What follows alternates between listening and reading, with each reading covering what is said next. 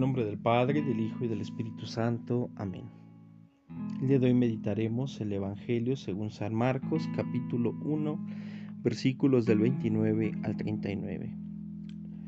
En este pasaje evangélico podemos darnos cuenta cómo Jesús, al salir de la sinagoga, se dirige a la casa de Pedro.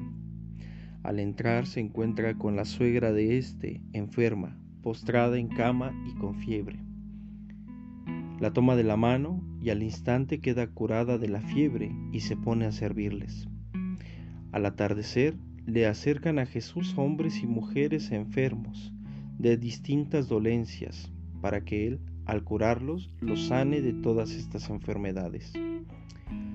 Asimismo, Jesús nos invita a acercarnos a Él con esa misma confianza, a entregarle todas nuestras dolencias, todos nuestros padecimientos, a ofrecerle todas aquellas cosas que nos aquejan, que nos hacen daño, que nos hacen sufrir.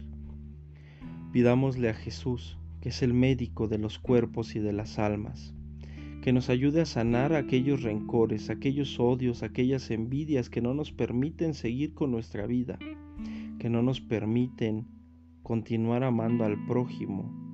Pidámosle a Él que nos dé esa medicina para poder vivir con alegría, con armonía, que nos cure de este egoísmo, que nos cure de este enojo, que nos cure de las distintas enfermedades de las cuales padecemos. Acerquémonos con humildad y con un corazón sencillo, pidiéndole al médico el remedio que necesitamos para poder también nosotros alegrarnos como lo hizo la suegra de Pedro y ponernos a servir a nuestros hermanos.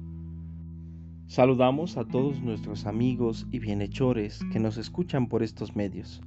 Soy Tonatiu Miranda, alumno del segundo año de configuración con Cristo Buen Pastor. Que tengas un excelente día y no se te olvide ofrecer una oración por aquellos hermanos que están enfermos. Dios te bendiga. Gracias por escucharnos.